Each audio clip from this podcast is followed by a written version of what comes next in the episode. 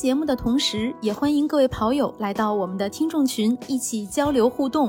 您可以添加微信号 run 三六五 cs，也就是 r u n 三六五 cs，拉你入群，期待你的加入，一起听，一起跑。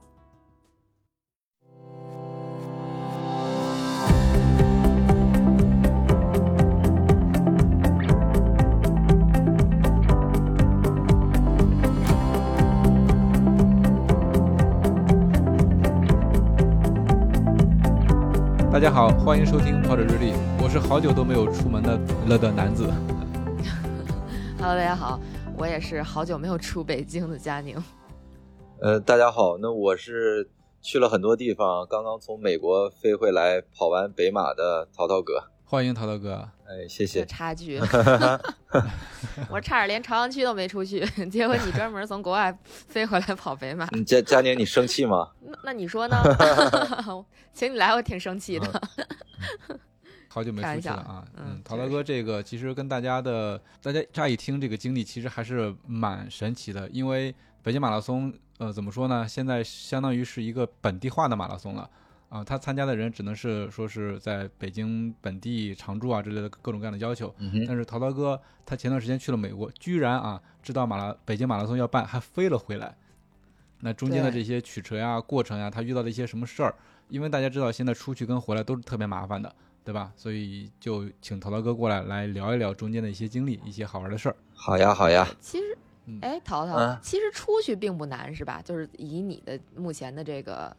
出去还好，呃，我七月二十二十一号从上海浦东机场出去的，然后当时不是也带着波尼。其实我当时很大一部分精力是因为我第一次带狗出国，所以这个我很多精力是放在放在波尼身上。因为我自己出国太多次了，而且，呃，当时也有在网上查到，就是，呃，其实很多情况下会劝返，但是我自己自己真正到了浦东机场，其实他。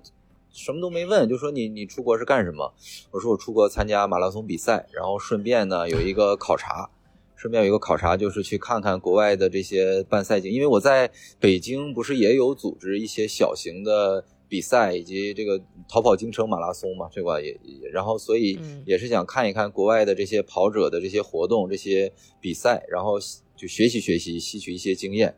当然我当时准备是这么说的啊，但其实到了海关，人家都没问，可能听完。我跑马拉松，直接盖章就走人了，这个确实是我没想到的。对，然后我就我就牵着波尼就过了海关，然后过了安检就到了登机口了。嗯啊，当时出去是有目标赛事吗？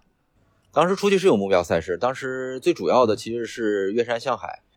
其实我个人是对这个数字比较有有执念的，就是我对数字会比较敏感，所以这些逢五逢十的这些我能参加，我就尽量的参与一下。比如我之前参与了有那个四十届的黄金海岸，然后还有这一次赶上是呃要去年去年是四十届的澳门马拉松，然后今年正好赶上是第四十届的月山向海，就在美国俄勒冈。所以之前也是本来二零一九年我去跑了一次，那个应该是第三十八届，然后去年是三十九届，今年是第四十届。本来大家都队友们都约好了说一起去跑第四十届，但是这我也问了一下，然后大家反正也都能理解家里边的原因、工作的原因，反正都不方便出国嘛。然后我就等于代表我们那个逃跑天下队是吧？我们去我自己去参加了这第四十届的岳山向海。然后呢，既然到了美国了，然后呃，正好赶上有芝加哥，然后我也跑了芝加哥。然后当时其实，呃，当时准准备的是越山向海，然后后面其实想自己再看一看，然后走一走看一看，然后后面就顺便把芝加哥也跑了，呃，就这么个计划。嗯嗯，那这一趟出去也没少跑啊。呃，其实跑的不多，因为出去了之后呢，自己就。一下子就，因为你知道自己也没有跑团了，然后也不像咱们中国啊，就各种虽然有疫情，但是其实各种跑步活动啊，跑团的活动还是挺丰富的。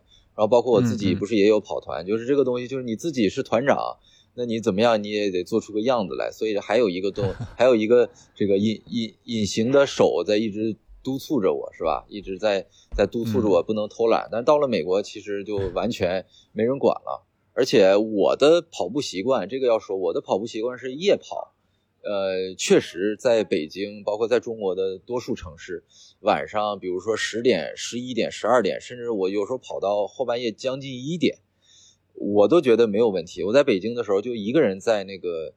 呃，奥森的外围那个叫奥林西路，其实也是北马的赛道嘛，那个一整圈都是北马的赛道，所以那跑到那一段我非常熟悉，因为我每天半夜就我自己，包括那个冬奥会的期间，冬奥会的期间那个不是那个冬奥场馆冰丝带，其实周边都是那个有安保戒严的，然后也是奥组委的专用车辆，但是行人他是不戒严的，然后我就在那跑，呃，一直是是比较习惯夜跑。但是你知道，到了美国呀，确实也不太敢，因为晚上的话，首先街上没有人，有一些有一些地方会有一些流浪汉，加上人生地不熟啊。虽然去过很多次，但是毕竟那还不是不是自己可以称作家的地方，所以晚上不太敢出去跑。然后白天又起不来，白天热，晚上又不敢出去，这个就导致一个恶性循环。你知道，这个人一懒。然后就很长时间就不跑，然后这个跑力也下降了很多。然后越山向海之前呢，我包括芝加哥马拉松之前，我都是有一个突击，有一个突击突击训练，然后还可以，也也确实在比赛当中也蒙混过关了啊，就大家都觉得还哎还不错，也也像是这个练过的严肃跑者。但其实我自己知道，那个跑一不管是这个体感，还是真正的当时这个跑的那个那个状态都非常非常差。但是呢，能够重新感受到这个比赛，就是大老远的也来到美国了，然后自己想跑的比赛也都跑了，其实感受那个比赛的氛围吧，自己还是非常非常激动的。那其实陶陶哥刚才说了，他比较喜欢这种逢五逢十的比赛，对吧？你跑的都是比如呃四十届的岳山下海，那我就理解了你为什么要回来跑这个北京马拉松，因为北京马拉松今年是第四十届，也是个整数。对的，这个我们都开玩笑说这个，呃，本来。应该二零二零年就应该是四十届，对对，然后年年年四十届，我说这个到了四十，四十是个坎儿，对，所以就是你看我，然后就好在好在今年，因为我当时就也说，因为呃参加跃然向海也是因为四十嘛，如果他不是四十届啊，可能啊可能我说没那么大吸引力，可能真是就因为三十九届为啥没去呢？因为他不是四十嘛。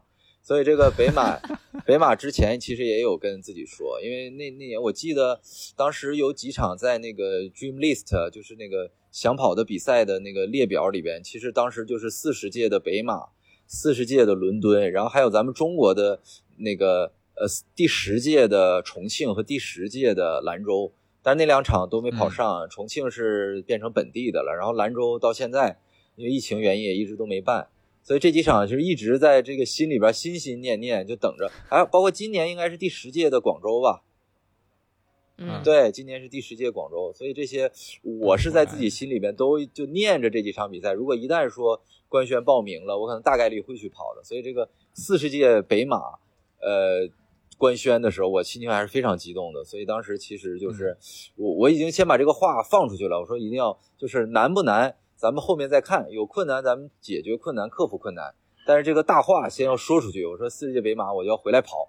对，嗯，那其实你得到四十届北马要办的这个消息，当时应该是在美国吧？因为你七月份就出去了，对吧？对的，对的，当时在美国。对，所以当时就已经决定了一定要回来跑北京马拉松。那刚才也说了，其实我们出去相对还算比较简单。那回来的时候大家都是什么反应呢？又遇到哪些困难呢？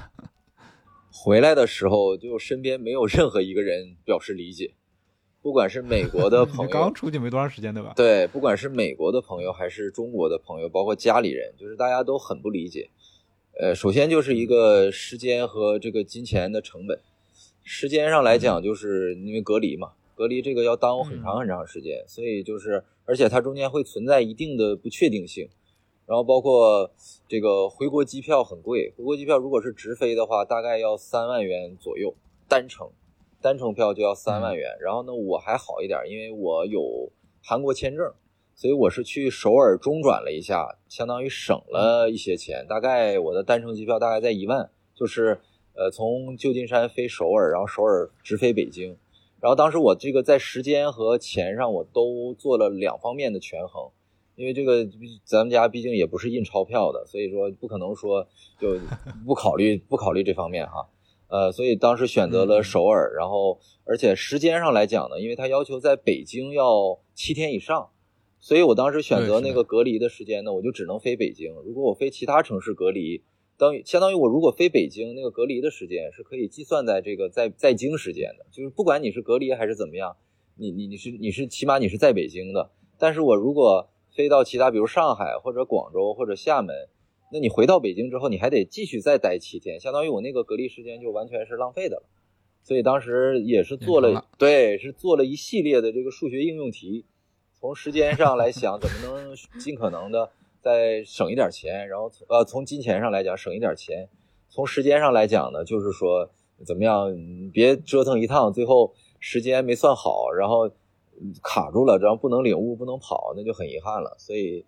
呃，当时也是做了很充分的准备。嗯嗯，其实就是你已经想好了，就回来之后可能会遭遇的种种问题，算是吗？呃，当然是了。就是我我可以这么讲啊，就是包括之前我在在这个呃媒体自媒体上也发了一些视频，然后大家也都挺好奇的，说哎，不知道隔离是啥样的。呃，那个视频怎么来讲呢？有很多人说你有没有后悔？我说我跟任何一个人我都没说过我这次我有后悔。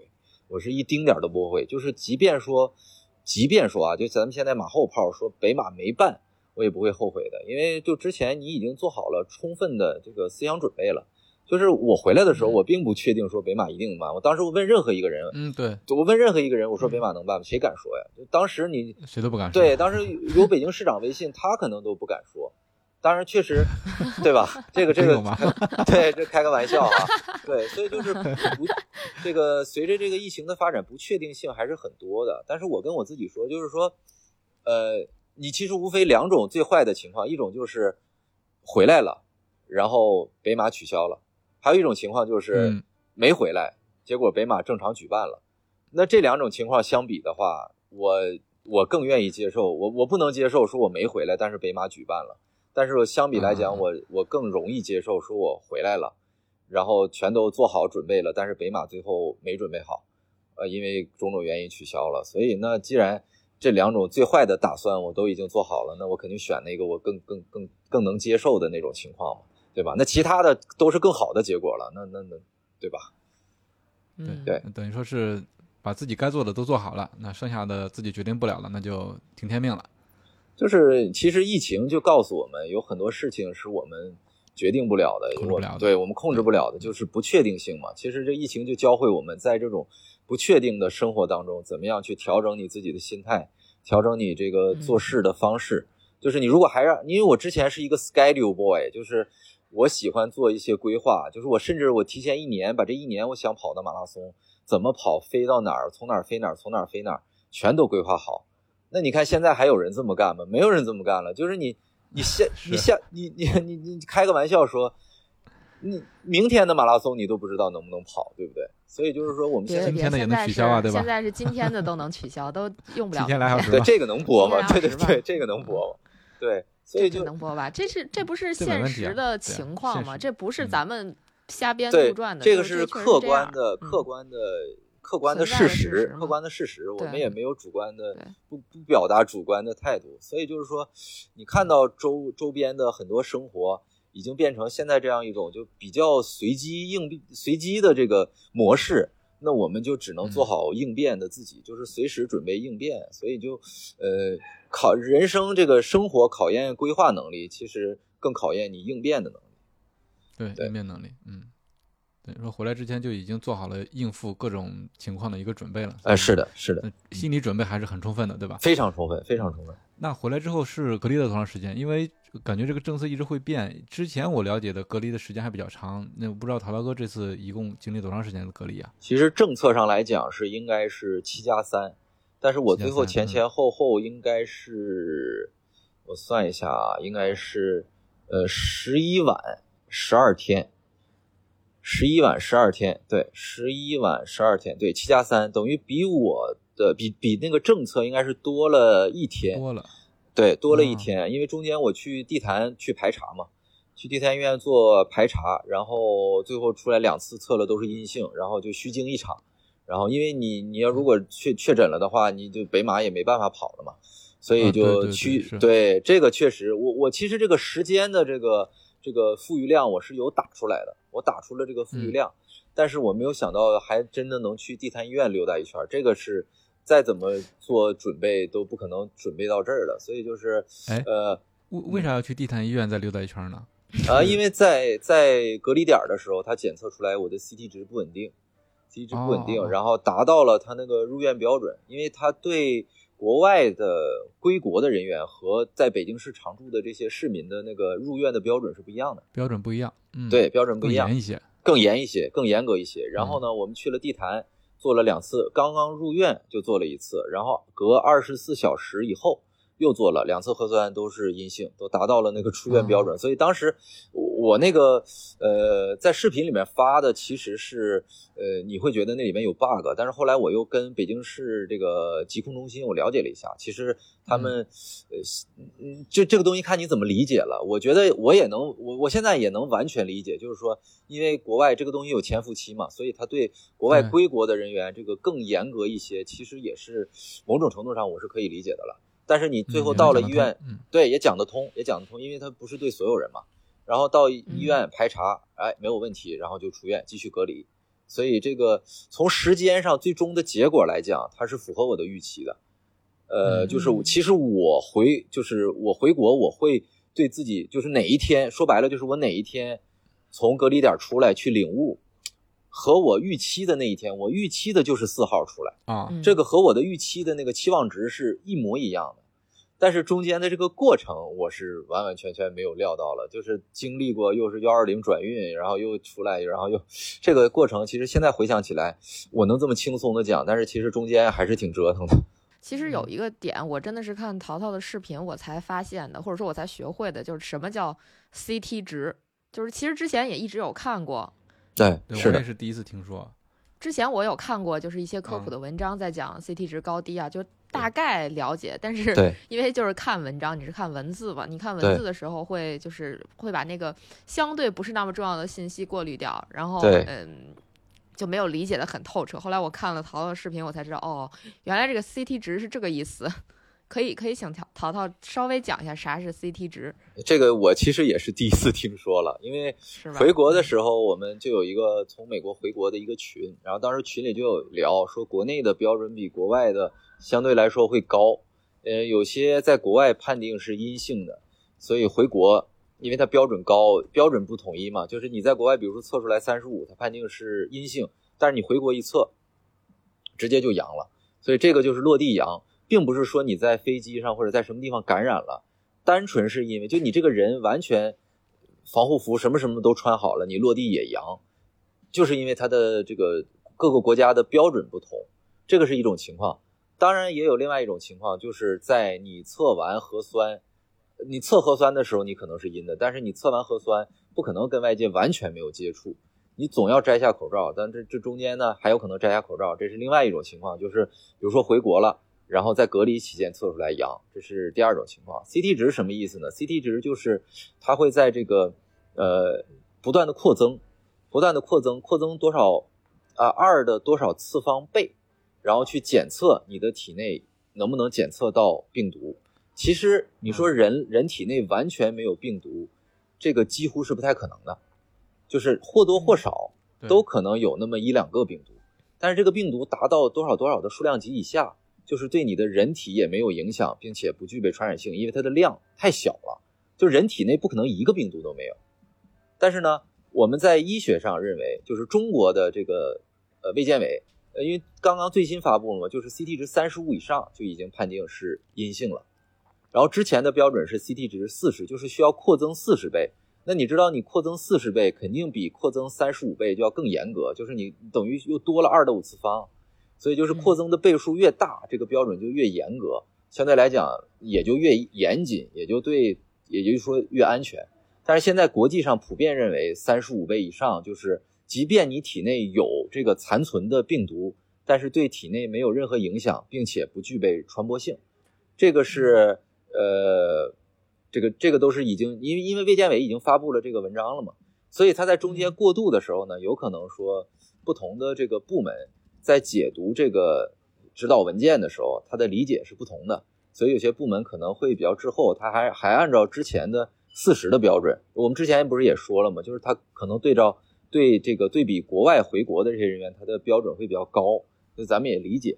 但是也就出现了那种入院刚刚入院就达到了出院的标准，所以这个就出现这么样一种情况。当然了，咱们查完了最后。都没事儿，这个人健康，而且也没有给咱们社会造成不好的这些影响，我觉得这个是最重要的。嗯，太复杂了，这个这个咱们就当科普听听就得了。没错，对，这一趟折腾出来，然后把自己弄成了病毒专家了。呃，疫情防控专家，这个不不谦虚的说，对，是的，就因为他从医学的角度，从这个各部门职能部门的这些职能都都得了解，因为你不了解，最后。对，所以你跟他沟通的时候，你就知道这个部门负责。是的，是的，对，对你得比他懂才行。你得比他懂，对，嗯，那那等于陶陶哥在比赛前这几天，你是四号去领悟的，就是隔离出来之后就就去领悟了。那你在这前面的十几天里面，那怎么保持状态的呢？因因为也没法出去跑步，对吧？没办法出去跑步，这个肯定是没办法。其实，其实隔离点儿相对来讲的管控不会说像。呃，外界传言有那么严格，说像啊，有很多传播说啊，说像监狱一样，不会的，还是比较人性化的，而且就是这些隔离点的工作人员的服务态度啊，都还不错，还还是不错的，对。但是就是这个东西，就是它的门不锁，你也不敢出去啊。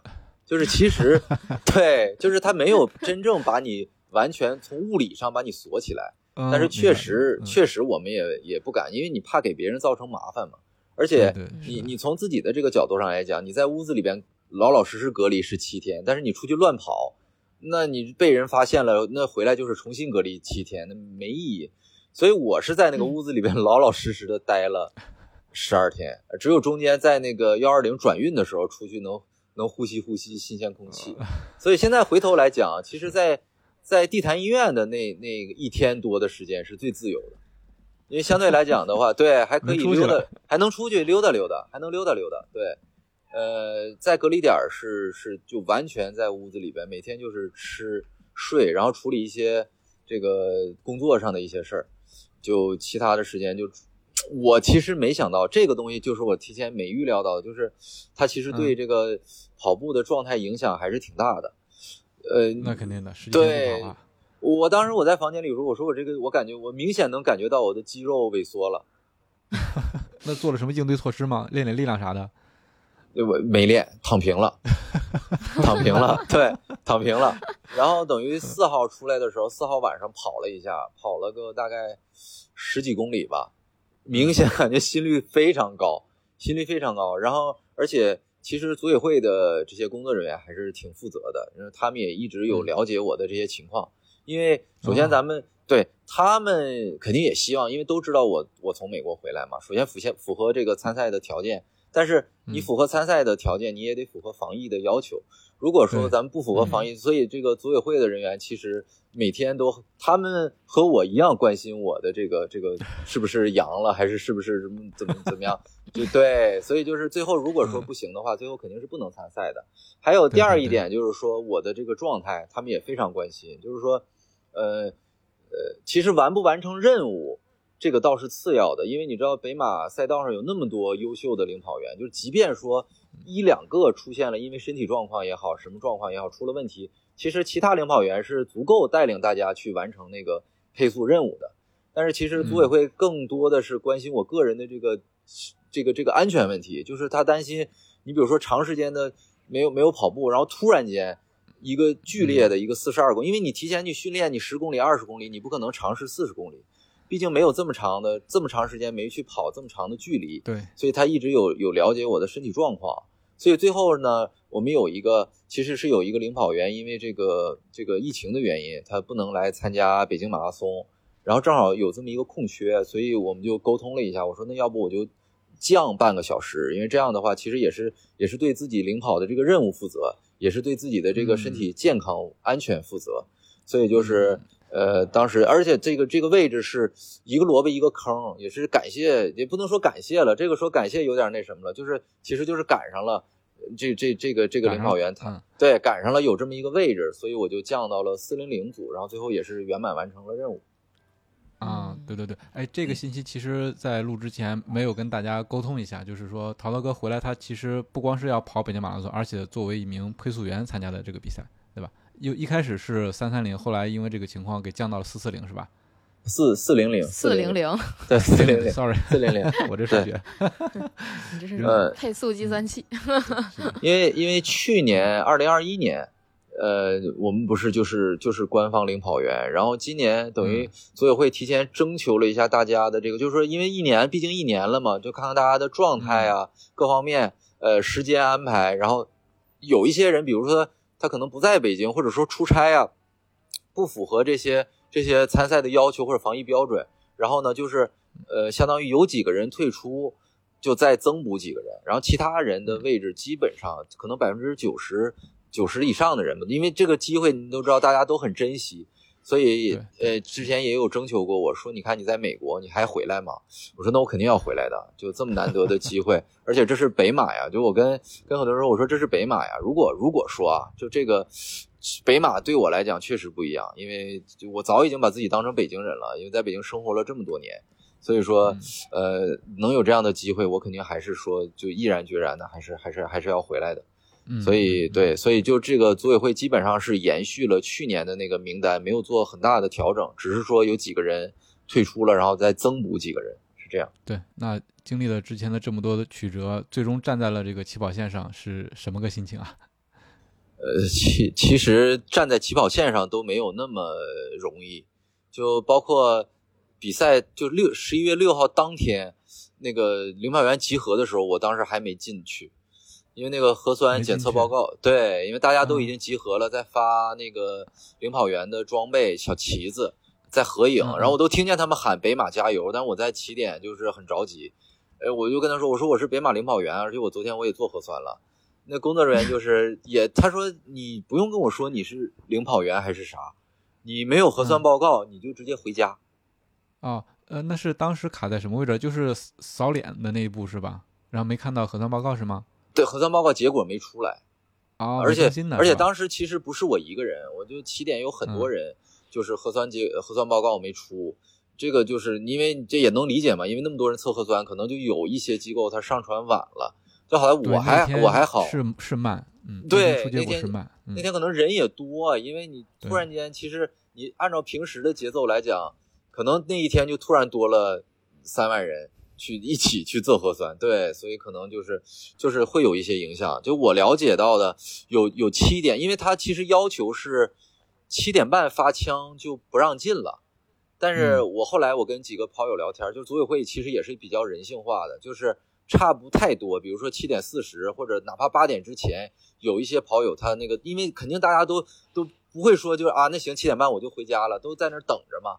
然后等一些有，比如说七点三十多、七点四十多。那核酸结果出来了，组委会还是让他们去跑了。我觉得这一点还是要给组委会点赞。然后他们分享的那个经历，就是到了天安门广场，已经一个人都没有了。那可不是嘛？你十分钟，十分钟那个发枪了，起点可不就一个人都没有了？他说他们就空了，都已经空了，所以他们就自己存包，然后就往前追，一直追，追了可能几公里以后才追上大部队，才看到人。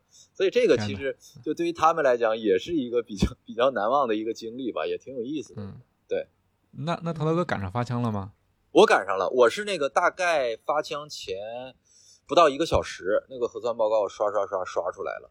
但是他那个对，当时是只能在我的手机上看到，在他那个刷脸的那个系统，我估计是可能现场那个网网络还是有延迟。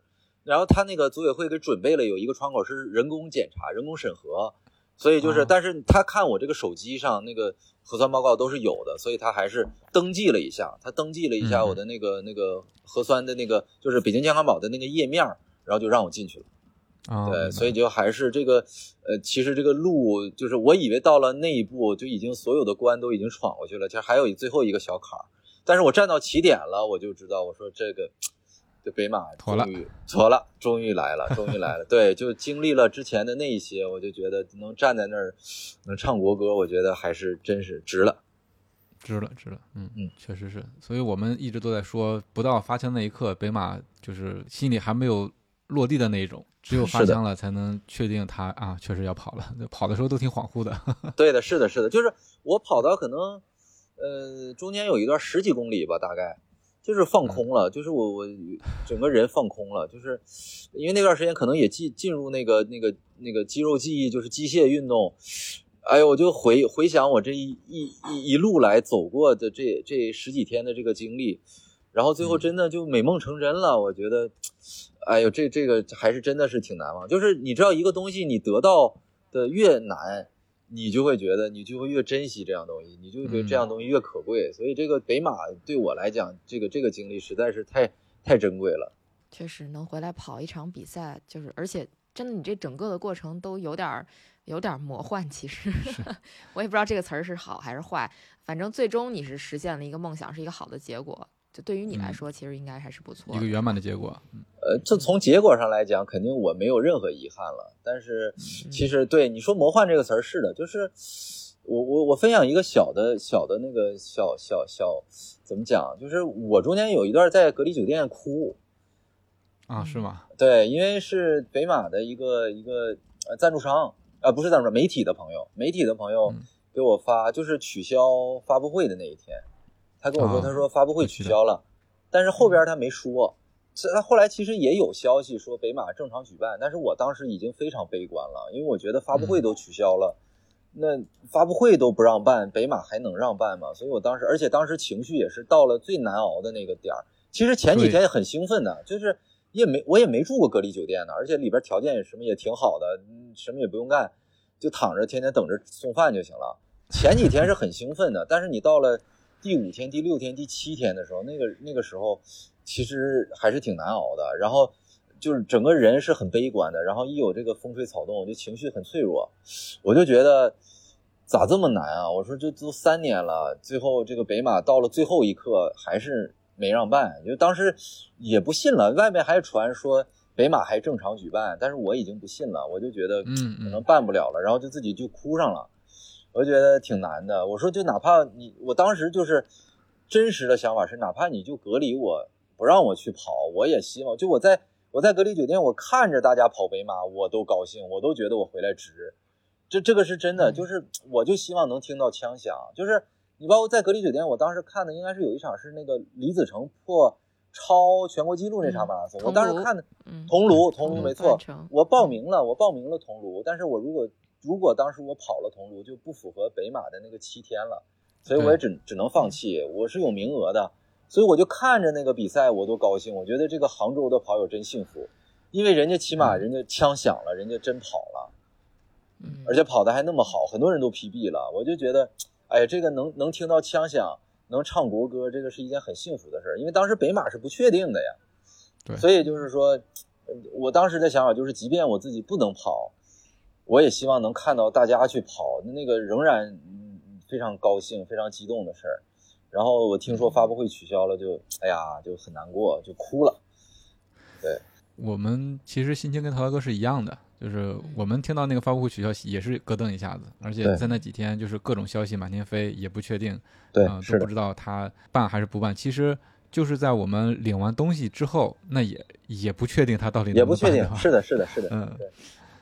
所以我们都是第一天去领的物，都觉都觉得 就怕第二天不让领了。是的，其实陶老哥本身是经历过去厦门领过物，是吧？然后我经历过取消，我经历过呃一边在领物一边在撤展，就是因为就是那会儿上回厦门那个是吧？对，厦门在厦门，就是这边还在领物，因为组委会没有官宣，那他们的。其实都已经收到消息了，但是不官宣的事儿，你的工作手里的工作不能停，所以大家心情很复杂。但是另外一边，赞助商收到已经收到组委会通知了，说比赛他们就撤了，他们就没必要，这就是他们不是撤了，他们也没撤，就包括那个厦门是那个那个特步，哎，特步还是还是还是什么？特步对特步，就是他们明显就已经开始很暖了，就开始。很暖心了啊！包还有索康尼，因为索康尼也是那个在在厦门有有展台，有他们那个赞助商的展位，就开始不是说按照第二天咱们比赛的那个那个思路去去宣传去推广了，就是按照说不说再见，难忘今宵的那个那个，你知道，就是那个搞得大家都很难受的那种。但是他还是要要完成他手里的工作，然后其实那些主持人啊什么的，就是开始变成另外一种比较煽情的一种一种。我当时在那看，我也又想哭又想笑，就是我觉得就哎呀，这个怎么赶上这么魔幻？就是一边在领悟，一边在撤展。哎呦，我说，嗯，就啥事儿都赶上了。我说，那你说这种都赶，对我就是没赶上说像昨天那个那个那个，哎，那是哪儿？浙江，浙江的横店，对，横店就两个小时。就是这已经是最 最极端了，那你再极端，就是说那有可能发枪了还取消了，嗯，对吧？就是这个这种这种，呃，你不到最后一刻，不到你冲线的那一刻，这场马拉松都不一定什么时候宣布就结束了。嗯，对，特殊的情况下，各种不确定性，各种拉扯，也是让跑者参赛不确定性增加了好多。嗯，也我觉得陶哥也不能像以前那样，比如说每我每一年把所有要跑的比赛都规划好了。对吧？你这个提前取消这些事情，我们根本就无法预料。对的，所以现在疫情，我跟很多人聊天，开玩笑聊，我就说咱们都当海王，就是什么比赛都有比赛就抱着，有比赛就抱着，你不要考虑说，哎呀，心疼两百块钱。我说就是，其实我这个人就是两种最坏的情况，你更愿意接受哪种，你就做哪种。呃，那两种情况就是无非就是两两场比赛，如果都成功举办。那你肯定只能跑一场，另外一场就浪费两百块钱。那还有一种情况就是说，你报了一场，结果这场取消了，另外一场办了。嗯，我那这两种情况，你更接受哪一场哪一种呢？我觉得我更接受最后两个都办，那无非是浪费两百块钱。对你如果赌一场的话，你赌对了行，你赌对了那那皆大欢喜。你如果赌错了呢？你赌的这场刚好取消了，或者说变成本地化了，然后不让这些外地的跑友参加了。另外一场如果正常举办，那你说你干干瞅着。你明明可以去的，但是你你你去不了，对，所以就，对对，就其实就是都是，就是我我好几个比赛名额，对，就是 这这个说说的开玩笑，就是名额通货膨胀的时代，就是每个人手里都很多 很多名额，对，存了很多名额，确实比较魔幻啊。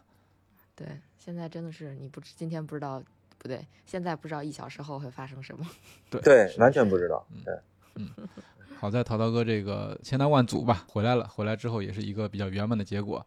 那我们关于淘淘哥回来跑北马的这样经历啊，就分享到这儿。那淘淘哥今天给我们带来什么样的推荐？推荐其实这个跟我自己去了美国这三个月的这个，包括之前去国外参加一些比赛的这个这个体验是有关的。就是嗯，国内啊，当然我我自己其实也是一个相对比较严肃的跑者，就是对自己是有要求的。但是其实我一直来讲没有说特别，呃，其实我我跑量过三百，一共一共一共这五年只有六个月，就是两次冲击破三，两次冲击破三，一次是徐州那冲击失败了，然后跑了三零五，还有一个就是今年的上半年，我也是连续的跑量过三百，然后结果上半年的比赛都都延期了，都取消了。对对。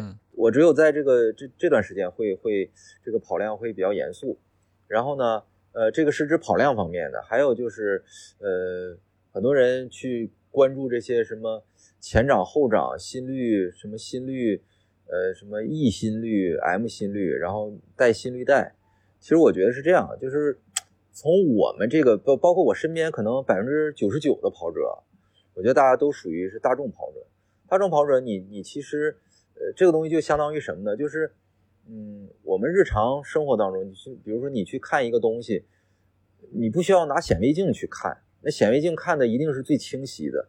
但是我们不需要拿显微镜去看东西，你不需要看的那么清晰，你不需要精度那么高，你用一个比如说放大镜，或者你直接戴个眼镜就足够了。跑步也是一样，就是你你这个东西，你那些高科技的东西有很多，但是其实我们真正需要吗？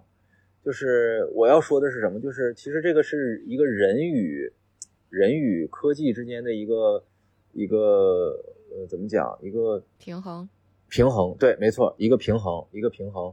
就是呃，我们在利用科技的同时，不要被科技所绑架。就是你能真正享受到你跑步带给你的快乐，并且你认认真真的去跑步，或者甚至说你比如说教练给你一个课表，你认认真真的去完成了。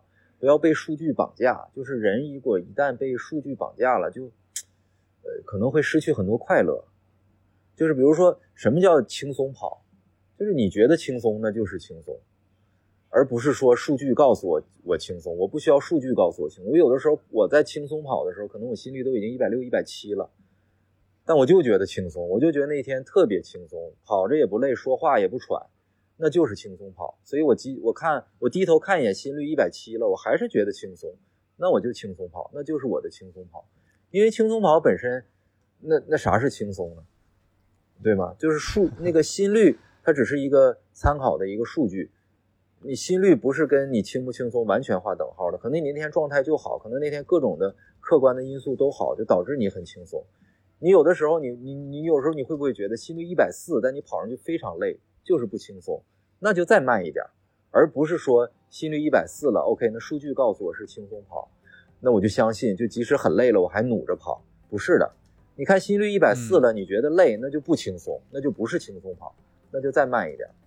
所以就是我要跟我跟我身边很多人分享，就是我们不是说要去参加奥运会，要去参加这个世锦赛，就是参跟。